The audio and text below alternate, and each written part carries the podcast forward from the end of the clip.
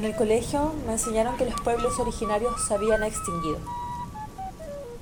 Una cultura muerta, una lengua que ya no se hablaba, unas joyas y tejidos que solo existían en los museos, los vestigios de una historia donde los españoles eran los héroes, que con sus trajes de metal y el dios castigador habían asombrado a los indios americanos.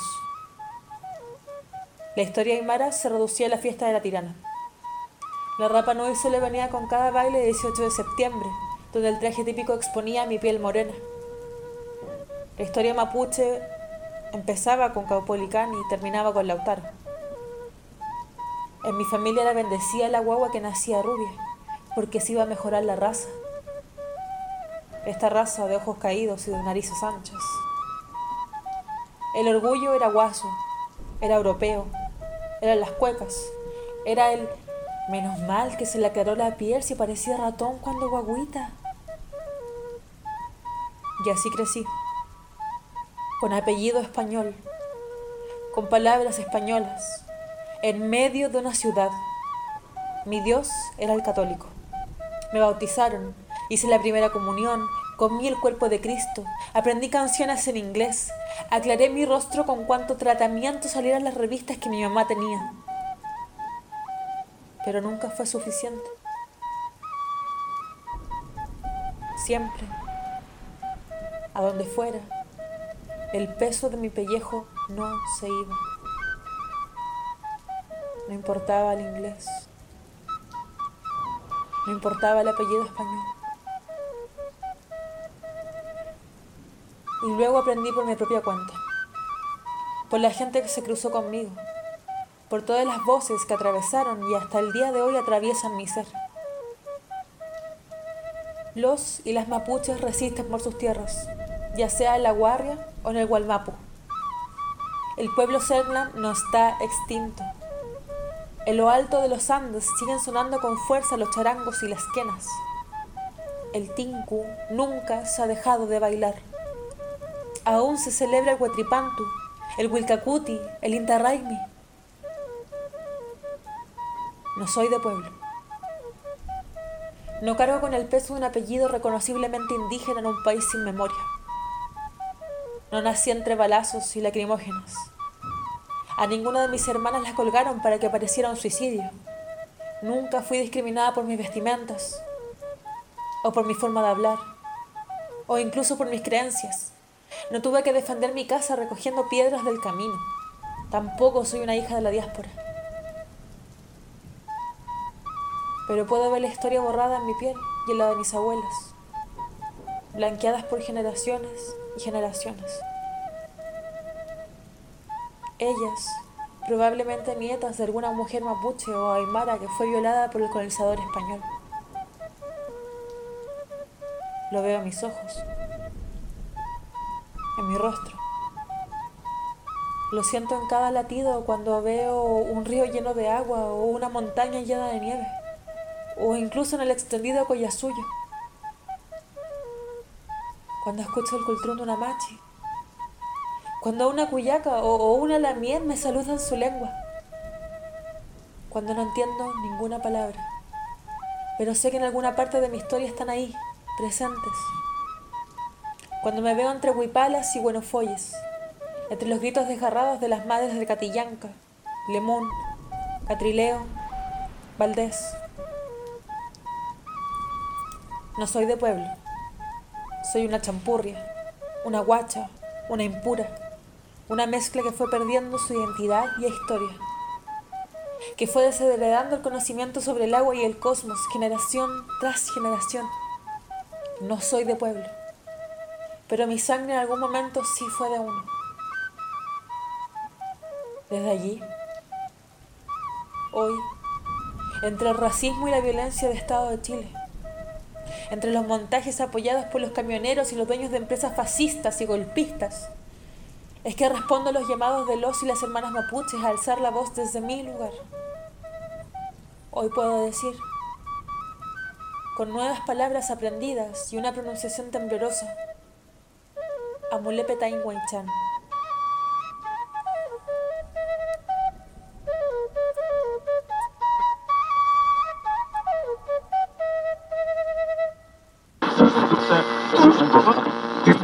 Tranquil, zona precordillerana de la región de los ríos, pero fue aquí donde encontró la muerte en extrañas circunstancias. Encontró la muerte en extrañas circunstancias. Encontró la muerte en extrañas circunstancias.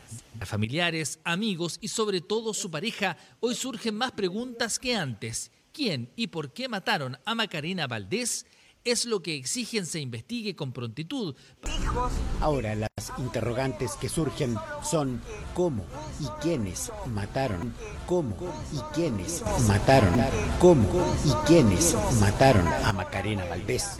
Para buscar contigo esa verdad. Vamos a Chile. Allí se confirmó el asesinato de la activista Macarena Valdés. Se confirmó el asesinato de la activista Macarena Valdés.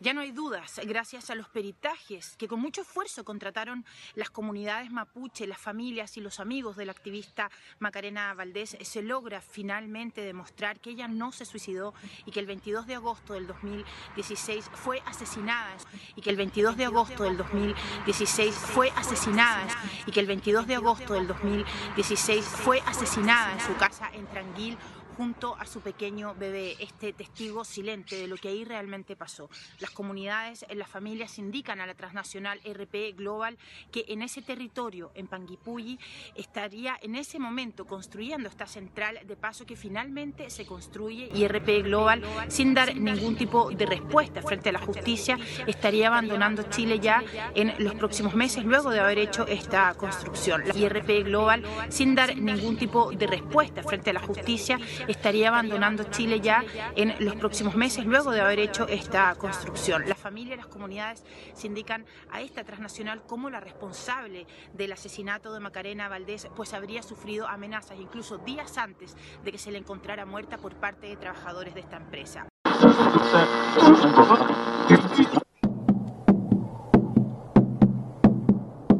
Feminicidio empresarial.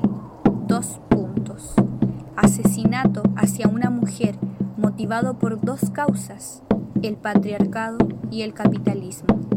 Aquí en Chile, Macarena Valdés es un asesinato silencioso, con el único testigo siendo su bebé de un año y los responsables, que aún están libres, se van de país sin ningún tipo de juicio. Agustina Huenupe Padián, a quien balearon, le cortaron sus senos y le defecaron encima. Y en la historia sangrienta de Latinoamérica, Bartolina Sisa, torturada y exhibida para amedrentar a quienes luchaban contra el imperio español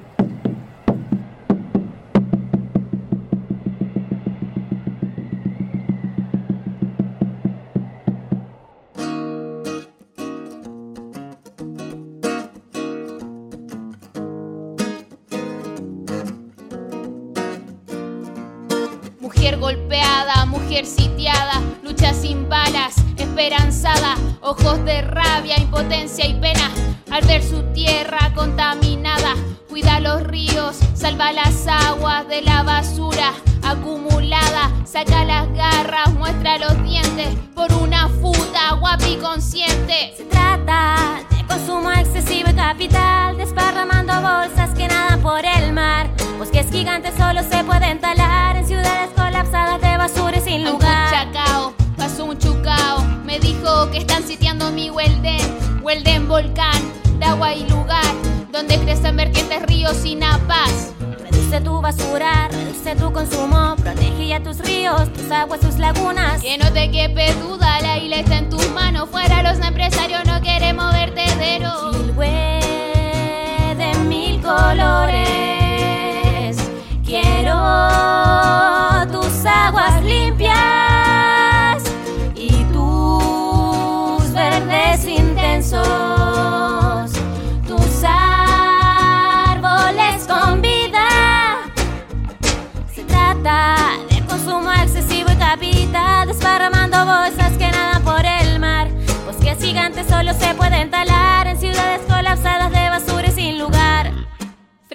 consumo descomunal para que nuestra isla pueda respirar. Fluyan corrientes y ríos como un volcán que la naturaleza se pueda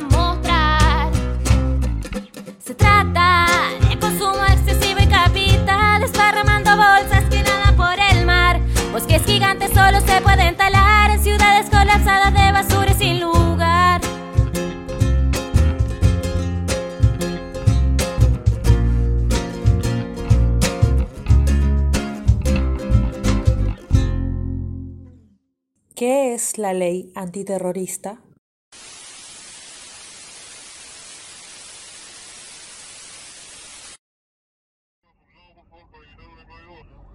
El derecho existe para proteger los bienes y los valores jurídicos. Por eso el Código Penal divide los delitos según los distintos derechos que son pasados a llevar y acorde a lo anterior, las penas son diferentes. Ejemplo de estas divisiones son los delitos contra la propiedad, como los robos, delitos en contra de las personas, como el homicidio, delitos contra el orden de las familias, contra la moralidad pública y contra la integridad sexual, como las violaciones, abusos sexuales y el aborto.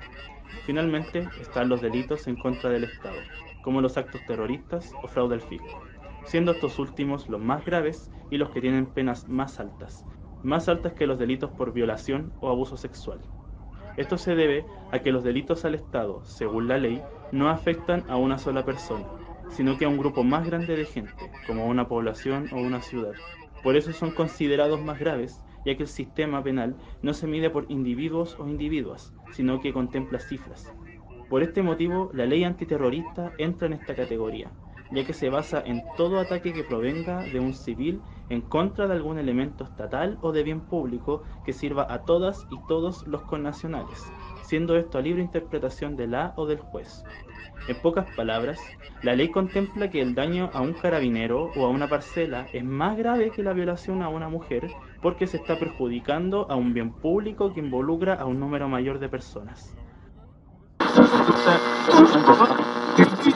proyectos de ley más eh, nuevos, como el que mandó un par de semanas atrás justamente eh, Sebastián Piñera, el presidente, para penar con igual gravedad la quema de camiones a una quema de una casa, por ejemplo. Entonces, eh, la verdad es que la quema de camiones suba su penalidad como parte entonces de una forma de darle mayor seguridad a los camioneros, de darle mayor seguridad a los camioneros, de darle mayor seguridad a los camioneros. De darle mayor seguridad a los camioneros. La culpa no era mía, sí de los poderes del Estado que no cumplían. Es parte entonces de un lienzo desplegado por Fede Quinta.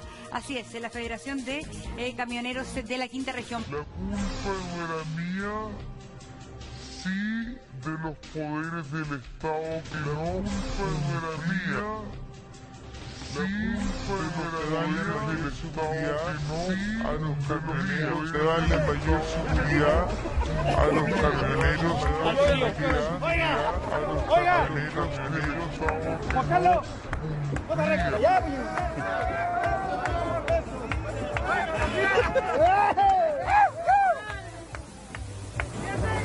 Ay, bueno, me piden un video de esto.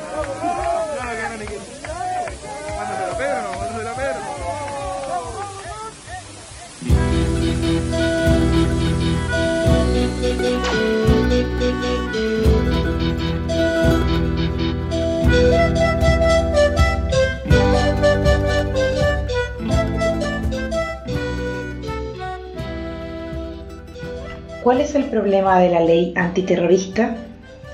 Martín Pradenas violó a Antonia Barra. No es tan grave, fue solo una persona. Se acusa a un grupo de comuneros y comuneras mapuche por incendiar un camión. Es sumamente grave. Están atentando contra la plata del PA. Perdón, contra las personas del país. Históricamente, siempre ha habido grupos con menos derechos, como las personas pertenecientes a pueblos indígenas, las personas racializadas, las personas pobres, las mujeres y las disidencias. Por eso, todos los derechos que ahora se consideran universales y que están en la Constitución y en los tratados internacionales han sido reconocidos solo gracias a las luchas reivindicatorias de los mismos pueblos o de los sectores oprimidos. Pero en Chile, a las personas que luchan por la dignidad y que apelan por leyes más inclusivas y justas, las criminalizan, las encarcelan y las matan. La ley antiterrorista, promulgada por Augusto Pinochet en 1984, es desde entonces la mejor amiga del Estado para hacerlo. Esta ley tiene como principal fundamento proteger los derechos humanos.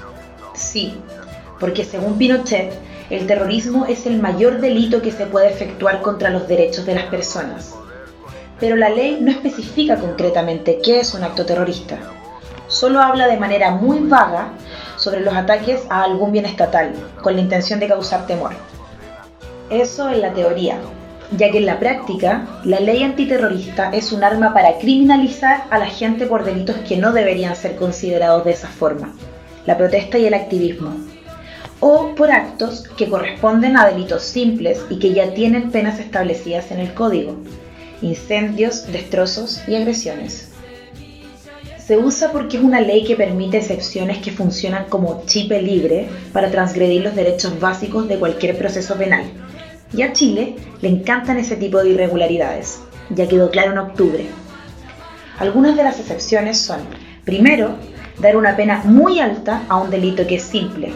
Segundo, validar prisiones preventivas mucho más largas que la condena final, lo que se llama condena anticipada y que va en contra de los derechos. Y tercero, permitir testimonios secretos. Esto último significa que la parte acusada no tiene acceso a saber quién está atestiguando en su contra, lo que perjudica uno de los factores más importantes del derecho, el derecho a defenderse y a contradecir lo expuesto. Por eso es tan fácil que a un mapuche lo encierren y a un violador no, porque al mapuche no lo tratan desde una legalidad normal. Le aplican leyes que están hechas para incriminar, lo anterior deja en evidencia la mayor de todas las paradojas fascistas. La ley que se creó con la intención de proteger los derechos humanos es la que termina infringiéndolos enormemente.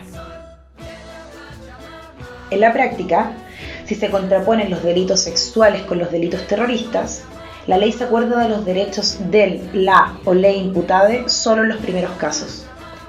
A los violadores se les permite hacer arresto domiciliario, pero los presos políticos generalmente son obligados a cumplir prisión preventiva. Varios violadores quedan asueltos. En cambio, los, las y les presos políticos mapuches deben incluso someterse a huelgas de hambre para defender su inocencia. ¿Por qué? Porque los violadores no van contra el Estado, ya lo dijo las tesis. Los, las y les indígenas, sí. Los activistas, sí pero que no se nos malinterprete. El problema no son las leyes en sí, ni que otros delitos no se sancionen igual que los actos pseudo-terroristas. ¿O es que acaso creemos que es necesario castigar a todo lo que consideramos lo peor de lo peor, como Pinochet estipuló que había que hacerlo? No.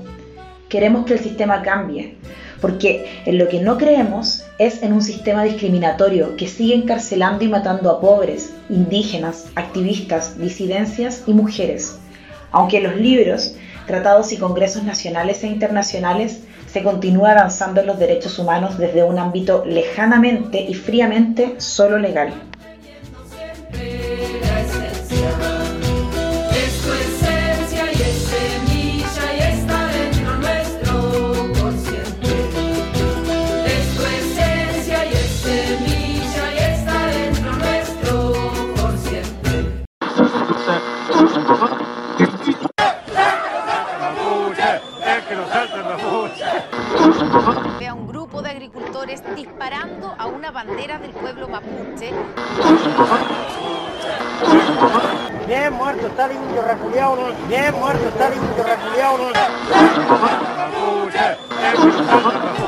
Las limitaciones, también las limitaciones también la cultura mapuche no es de un desarrollo de agricultura, de un desarrollo cultural, no es una, sino que los mapuches tienen esta cultura, especialmente los que son hombres, de no trabajar, trabajar.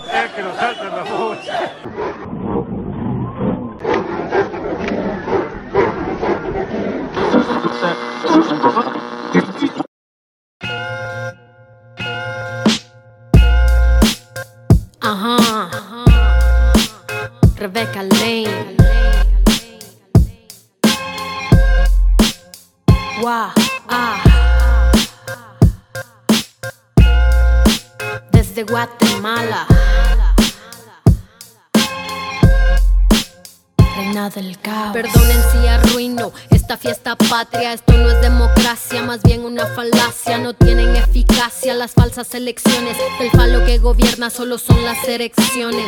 Son las lecciones de un pueblo sin memoria que se toma las calles pero no lee historia. La verdadera guerra no ha terminado. Los que nos masacraron aún controlan el Estado.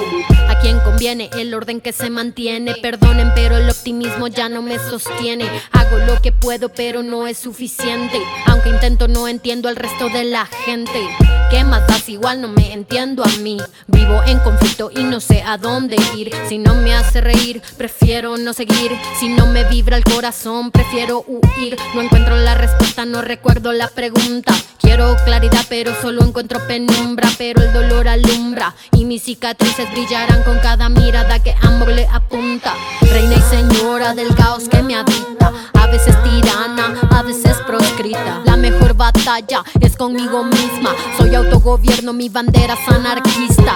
Reina y señora del caos que me habita. A veces tirana, a veces proscrita. La mejor batalla es conmigo misma. Soy autogobierno, mi bandera es anarquista.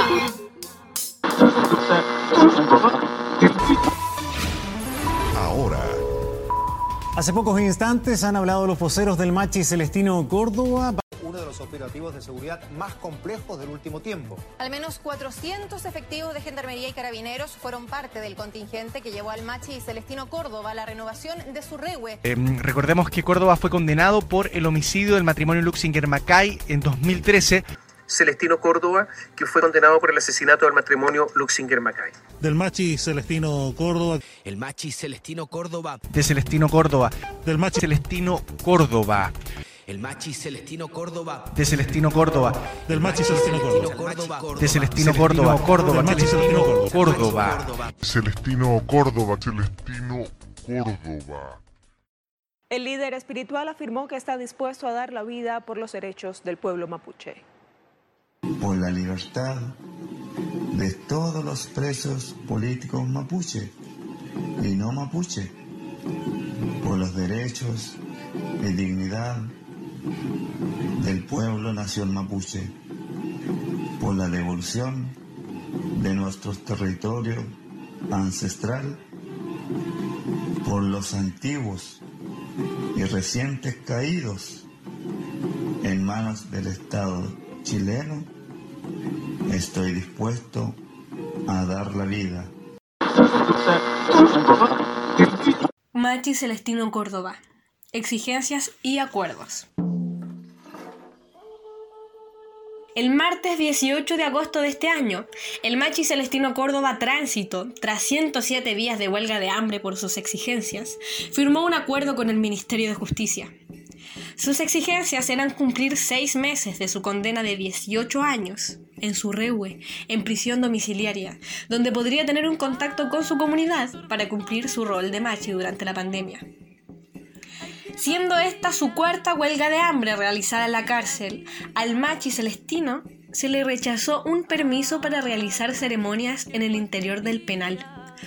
Por esto, se exigió un respeto al Convenio 169 de la Organización Internacional del Trabajo, que establece los derechos que el Estado debe considerar con los pueblos originarios, dentro de los cuales está el derecho a practicar actividades tradicionales de su cultura. Este convenio evidentemente no ha sido considerado por el gobierno, pues actualmente son muchos los reos mapuche que continúan exigiendo sus derechos como pueblos originarios privados de libertad. Esta vulneración de derechos se ha mantenido constante y las medidas ministeriales y de gendarmería al respecto han sido completamente inoperantes, pues el Machi tuvo que pasar 107 días de inanición para que sus exigencias fueran consideradas. Finalmente, el acuerdo firmado fija ocho puntos ordenados como pasos a seguir, los cuales determinan como primera prioridad la recuperación de la salud y espiritualidad del machi celestino en el Hospital Intercultural de Nueva Imperial, donde será atendido con medicina mapuche. Posterior a eso, tiene la posibilidad de postular al Centro de Educación y Trabajo, opción abierta a todas, todes y todos los presos de pueblos originarios tras el acuerdo, para luego poder asistir durante 30 horas a su reúne. Este acuerdo, además, manifiesta que ninguna de las otras huelgas de hambre realizadas en apoyo a las demandas del Machi será sancionada por Gendarmería, y se plantea que serán revisadas medidas cautelares, como pasar de la prisión preventiva a un arresto domiciliario. Asimismo, el punto 7 declara que se habilitarán módulos especiales para pueblos originarios en centros penitenciarios como Temuco y Angol, donde se fomenta la reinserción social a partir del desarrollo de actividades laborales y espirituales con una pertinencia cultural. Por último, el punto 8 menciona un proyecto llamado Diálogos Interculturales Penitenciarios, que presenta reformas a los reglamentos penitenciarios, como el 518 de establecimientos penitenciarios, el 943 de estatutos laborales y el 703 asistencia religiosa. Este acuerdo no hace más que generar dudas sobre cómo y cuándo se ejecutarán las medidas acordadas y si se respetarán debidamente dentro de las cárceles, ya que no es de extrañar que tras años de injusticias, montajes y represión sobre el pueblo mapuche, se siga ejerciendo soberanía sobre su cultura, perpetuando ante la ley que la resistencia territorial es terrorismo, y no así la invasión que han tenido durante siglos en sus valles y comunidades. No hay que olvidar que en materia judicial, el Machi Celestino fue condenado bajo pruebas imprecisas que no comprobaron su participación en el caso Luxinger Mackay. Bajo los exámenes de los peritos, la bala que él recibió en el tórax no correspondía al arma de Werner Luxinger.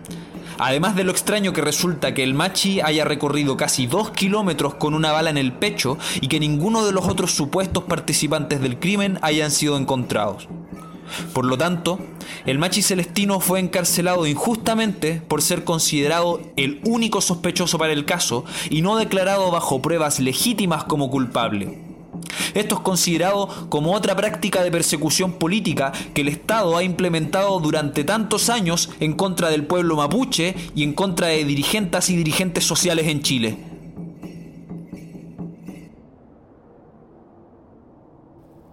Para no olvidar, ellas también. Patricia Troncoso, la Chepa, el año 2004 es sentenciada por un supuesto incendio terrorista al fondo Poluco Pidenco. Sostuvo una huelga de hambre de 112 días que terminó por alimentación forzada por parte de las autoridades, lo cual es considerado un acto de tortura. Mireya Figueroa, dirigente de la comunidad Tricauco, tuvo que vivir seis años escondida pues era buscada por el mismo delito que Patricia, acusada por testigos que nunca se supo quiénes eran. Finalmente es apresada en 2002 y sobreseída años después. Muere en 2011 de un cáncer terminal. Lonco Juana Calfunao fue apresada en 2006 por cuatro años tras oponerse a la construcción de un camino privado en territorio mapuche. Machi Francisca Lincolnao fue detenida debido a su supuesta participación en el asesinato de los Luxinger Macay. Estuvo nueve meses en prisión preventiva para ser finalmente absuelta junto a otros ocho mapuches más que se les había vinculado al mismo caso. Machi Millaray Huichalaf en 2014 es condenada por encubrimiento de incendio, de los cuales sus autores son desconocidos. En su detención fue allanada con fusiles y obligada a quitar su vestimenta ceremonial. Lorenza Cayuán fue condenada a cinco años y 61 días en 2015 por un supuesto robo de una motosierra, un cooler, un GPS, una lima, un hacha y una cámara a fumigar y a forestal Arauco. Fue obligada a pasar todo su proceso de parto en grillada. La única sanción para Cristian Pino, Andrea Concha y Cristina II, responsables de este hecho, fue una suspensión de algunos meses con goce de sueldo.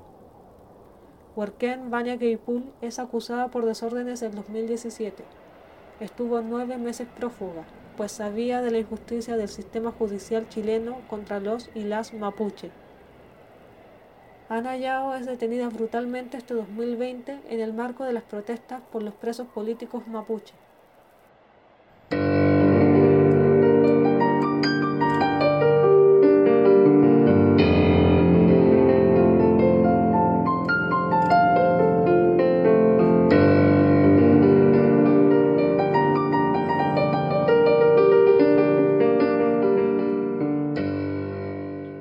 Se ha visibilizado la lucha mapuche por comuneros que han sido amedrentados por las fuerzas policiales y el Estado chileno, pues la cultura patriarcal suele indicar a los hombres como los protagonistas de las luchas sociales, Bajo este contexto es importante señalar a mujeres de las comunidades mapuche en resistencia que han defendido sus territorios y a causa de esto, el Estado ha aplicado persecución política en ellas llevándolas a tomar resguardos constantes.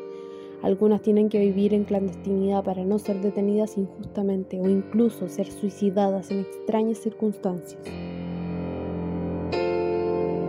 Quieran o no quieran, todas van a brotar. Si nos asesinan, rebeldía florecerá. Su fruto será la autodeterminación del territorio pueblos y mujeres. Luchamos por la tierra, luchamos por el agua, luchamos por todas las mujeres violentadas, por nuestras abuelas, por nuestras hermanas, por toda la sangre injustamente derramada. Nos quitan el aire, nos quitan el agua, nos quitan la libertad de salir de casa, nos quitan la familia, nos quitan la calma, pero nadie nos quita toda esta rabia